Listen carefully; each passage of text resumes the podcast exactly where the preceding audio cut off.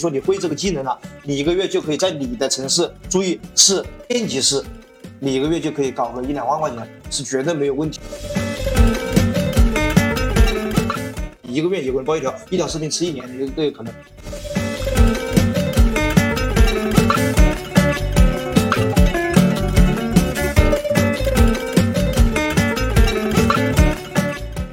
迎来到专注路径期待结果前和流量 Hope Always 的搞钱搞流量系列访谈播客。如果你是有获客增长需求的操盘手、创业初期的老板，或者是想要自媒体副业搞钱，我们每期都会精挑细选到实操型的老板或操盘手嘉宾，分享他们搞钱搞流量心路历程。今天我们请到了武汉一字当头的创始人虎哥。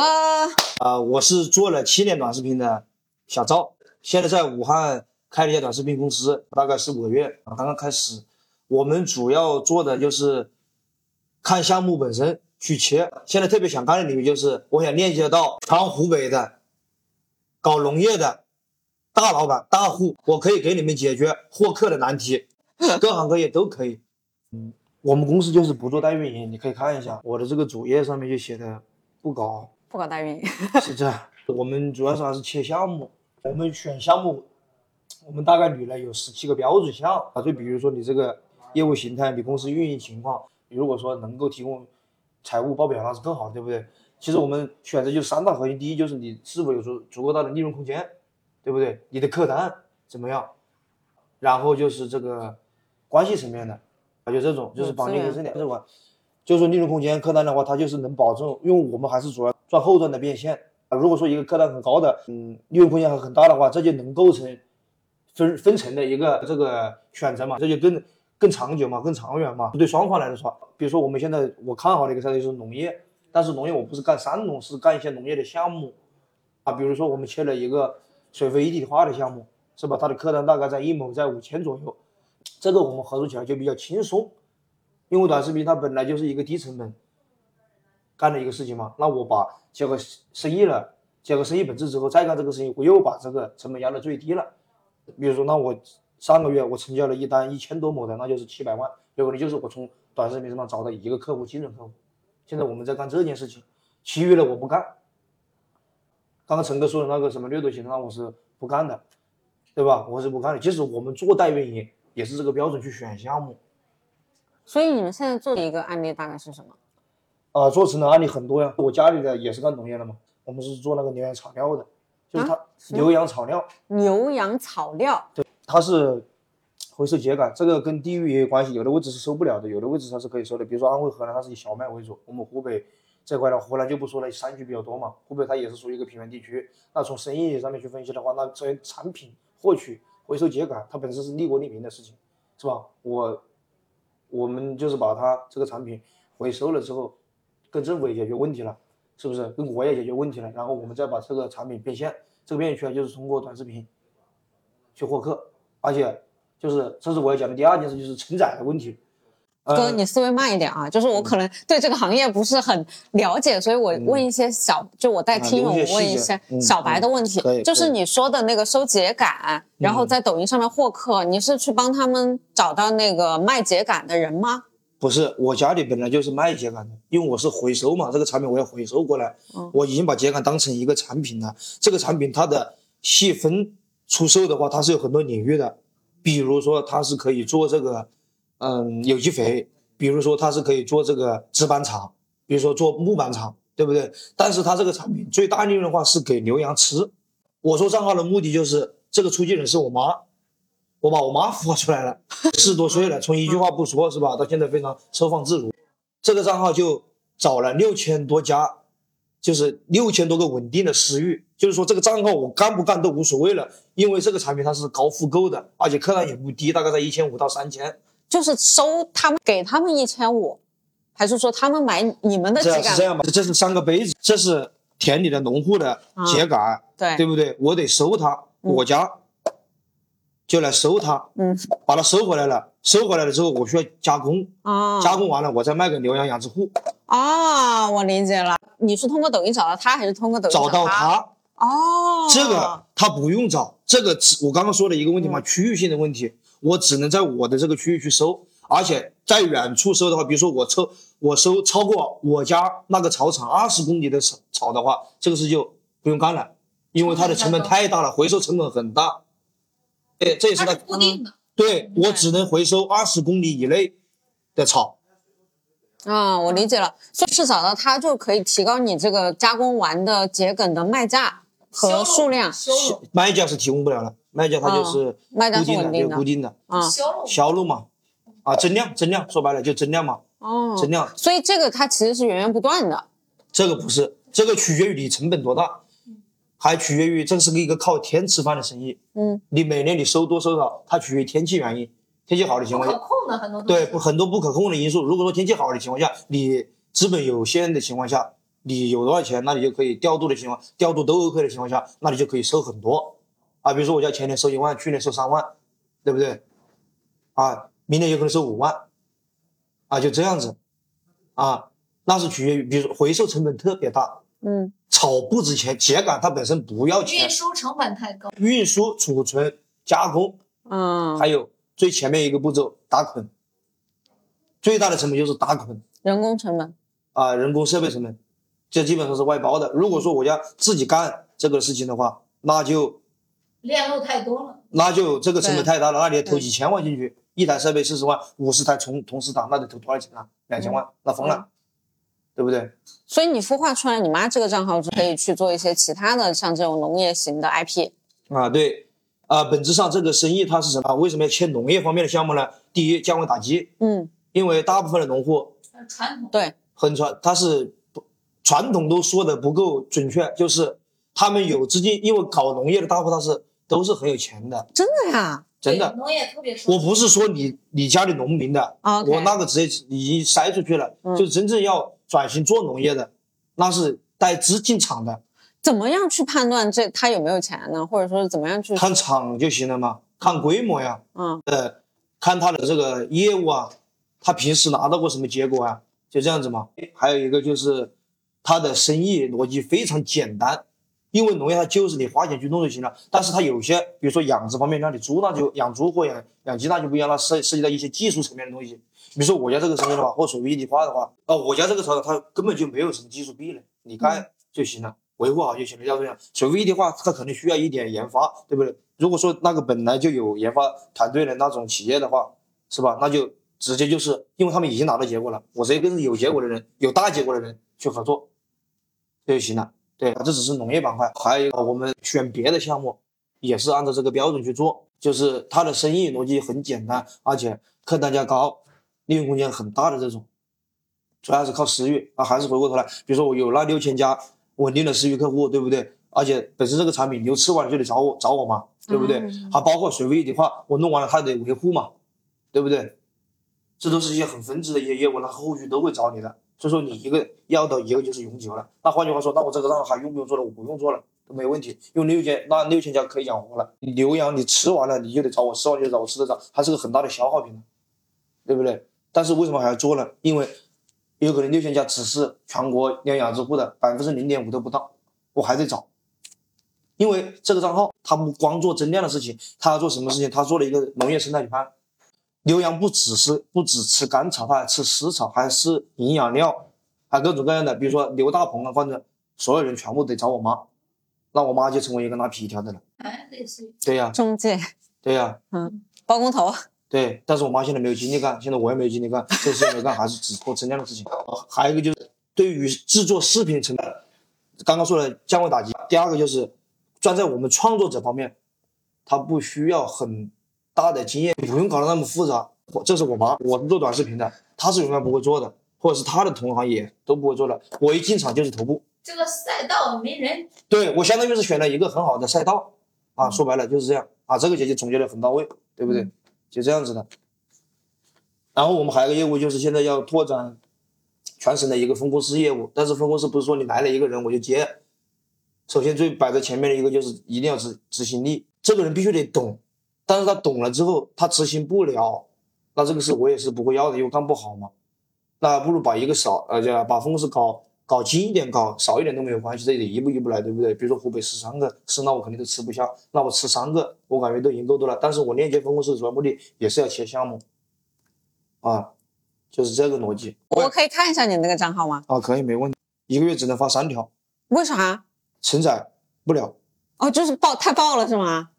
也不是太爆了，嗯流量大，但要消消，要慢慢消耗。消耗不了，消化系统不行，这是每一个行哦。厉害了，呃，数据还可以啊。一个月不敢发超过三条，嗯，哇，发视频厉害了！一发视频就是可能导致要接电话，我妈就接电话到一一一点到两点，可以招个助理，我我就得承担助理的费用了，那是我操心的事情了。啊，你现在是想要就是把你这个妈 妈妈的 IP 去复制给其他的这种农场主？嗯，也不是复制粘贴吧，嗯。就是呃，复制粘贴它只是某一个维度，就是做内容的维度，对对对对可能都是通的，因为我们都是做内容人，对不对？对，切，哇，方法论方法方式都是一样的嘛，你做内容那直接复制，呃，所有的行业都一样，但是每一个行业，第二点就是你要回到行业本身，啊，比如说我家里这个承载就是有问题的，为什么呢？所有的厂厂承载都有问题，对，啊，它也是一个靠天的，我加工也得靠天呐，我今天下雨我就出不了货，现在弄不了的问题就是我家里只能出五十吨，嗯。五十吨就是有可能只有两个大车，大板车是七米五的，对不对？那我超过五十吨，现在有交钱了两百五十吨，现在一天要我出三百吨，我就出不了，剩下两百五十吨怎么样啊？交定金最后流失了，定金全部退回去哦，卡在交付这里。供应链上面的问题。啊，就是自身的供应链。嗯对，因为它不是说我收完了秸秆，这个收的这个草就直接发，嗯，它是需要要加工一下子的对，啊。你做这个，你现在是全职帮你妈妈做这个事吗？还是有别的项目？呃，兼职我一个月只需要见我妈一次，一次两个小时就够了。哦，好厉害！那你现在主业在做什么呢？我在武汉开短视频公司啊，一直当头啊。金矿不做，你现在在武汉短视频接什么样的业务呢？啊，我们武汉在武汉不做代运营，嗯刚刚说了嘛，直接项目谈切进去，我直接跟别人捆绑。这个捆绑的形式是，呃，那就流量入股吗？啊不是流量入股，那把控不了。我们是有可能是代资入股啊、就是投钱，然后帮你做短视频，然后占一部分股份。啊，对。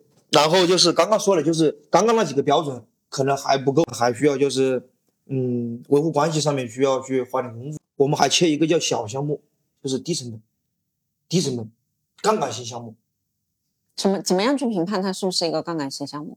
啊，它的毛利特别高，但是它客单价也有可能不是很高。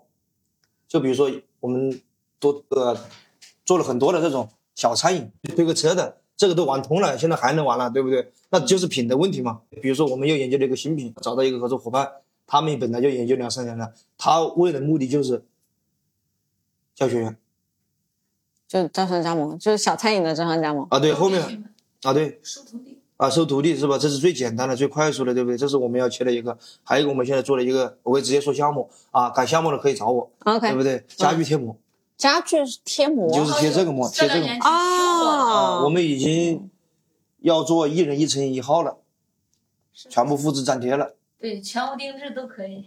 对呀、那都是我们的客户啊。就是这个的话，我们项目可以是直直接打包复制粘贴的。对，搞项目的就是在不做流量这一块，不碰短视频线上这一块的业务的同时，你本来就直接做这个业务，比如说你会这个技能了，你一个月就可以在你的城市，注意是县级市，你一个月就可以搞个一两万块钱，是绝对没有问题。但是你做啊，还是单兵作战的情况下，你做了流量的情况下，一个人突破不了六七万，他是又需要团队了。后面还是走供应链嘛，后面还是做这个招商嘛、学徒嘛、卖模嘛。嗯那你们你们短视频公司的这些项目是流量从哪里来呢？就你怎么去发现到这些？客户是吧？对，我做了主账号嘛，也是从抖音过来的。抖音视频号，视频号占大头。抖音我可以不做，视频号我不能不做，因为有的人他就是不玩。你比如说我这个农业的，嗯年纪大的，他是不会玩抖音的，他一辈子都不可能玩抖音。他看不上抖音，其实啊，有这一个原因啊，他觉得很麻烦啊，他觉得这是年轻人玩的东西是，但是微信他不可能不用，但是说微信他不能不能不用的是，不代表他一定看视频号，因为他要用微信，对不对？那只要他用微信，那那他就有几率刷到视频号。啊，所以说我的客户公寓的流量，因为我们在武汉，因为是我本人就是湖北人嘛，武汉这边有点资源。前期我们起盘，我公司只创业四个多月，我只开了四个多月，啊，嗯，就是我的视频号来来源客户要比那边多，而且质量还高。四个月的时间来了多少人？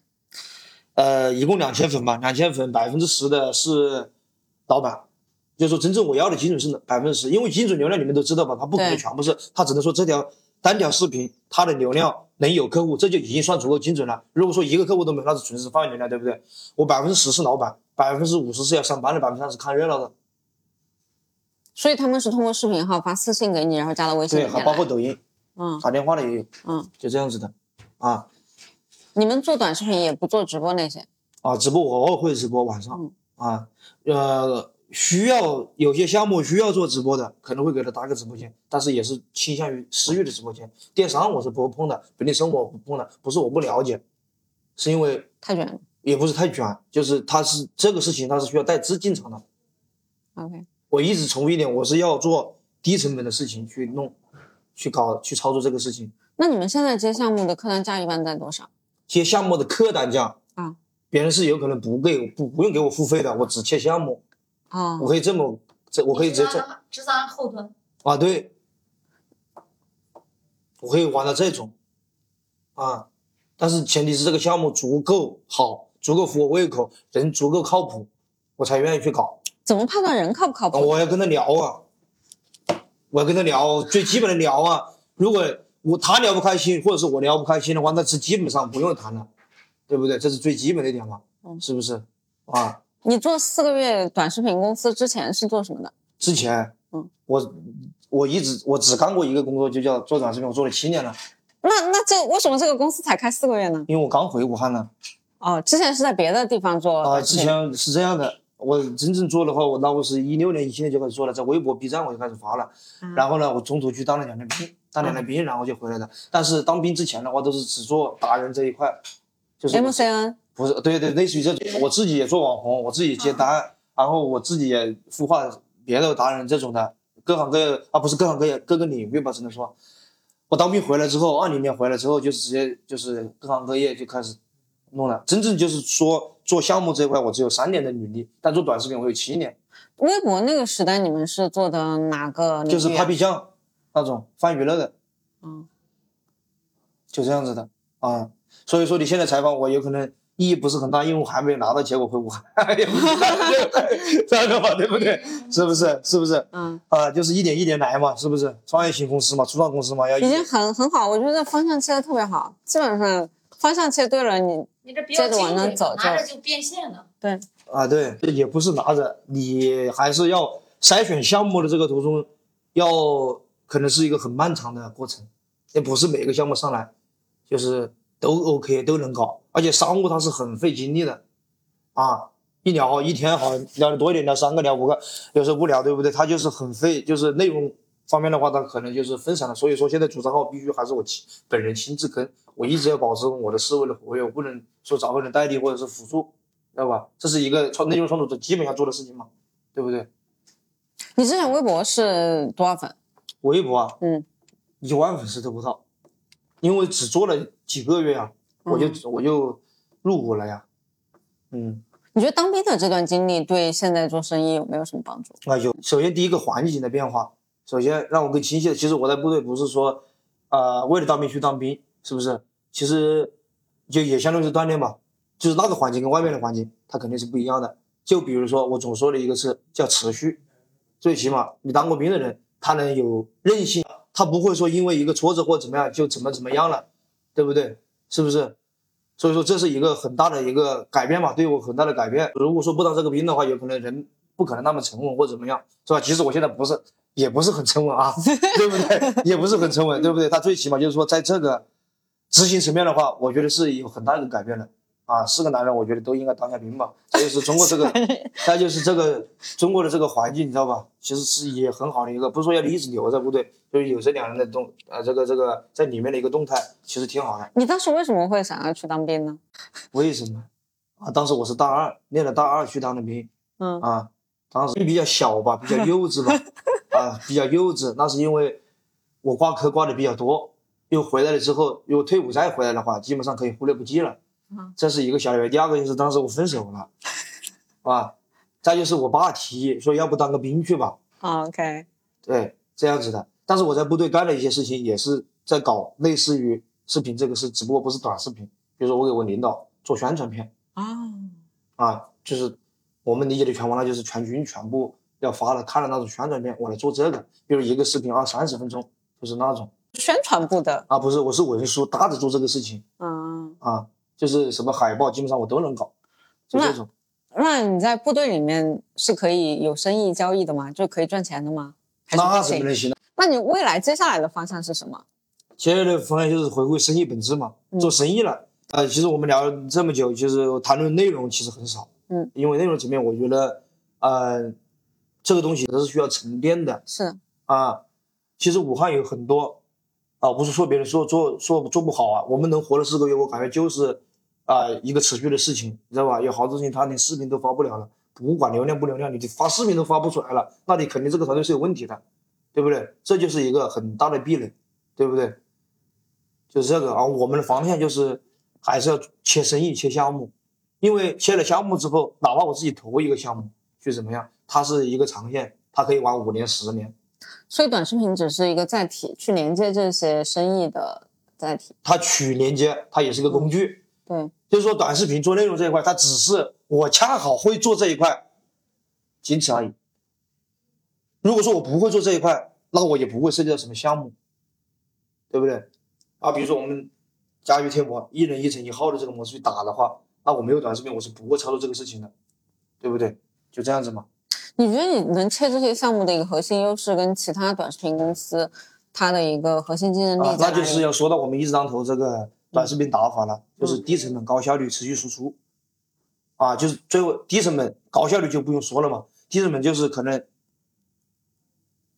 我拿个手机，确定好人就行了，就开开始了。我不用那么复杂，拿个相机那种，叫什么资金方面的成本，它可以压到最低的，对不对？靠人就行了嘛。我把人开一两万就可以，拿个手机可以去配拍就行了，对不对？高率是什么？产出产能的问题，就是我一个月的视频有可能是一天拍出来的，发库存啊。遇到好的素材，那我再单独去取嘛，单独去搞嘛，对不对？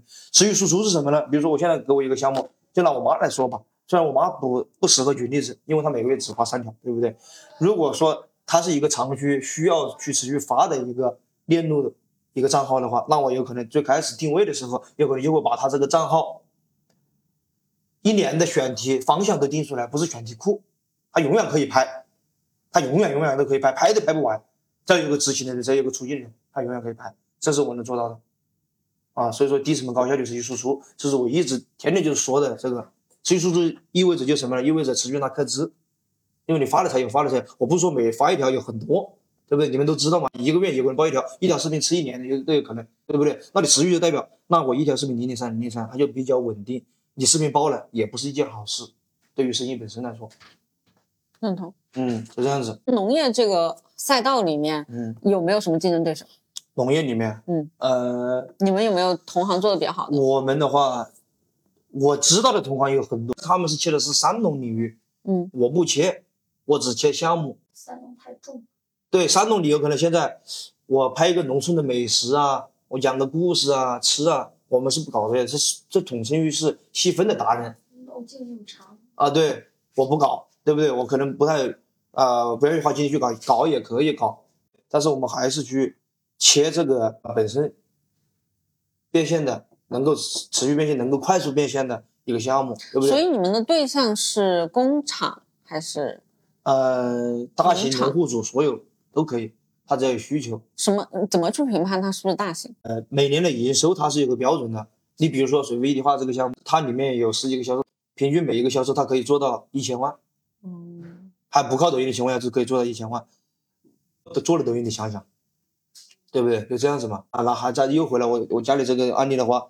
他我妈如果说不做这个的话，草场现在都不知道是啥情况，那里草都可能烂在烂在烂在场地了，那就直接直接亏损。他们没有做抖音之前的一个获客渠道是什么？纯销售嘛，嗯，电销，电销，都是这样的嘛，嗯。假如你的身边有人对今天聊的话题感兴趣的话，推荐你把今天的节目分享给他。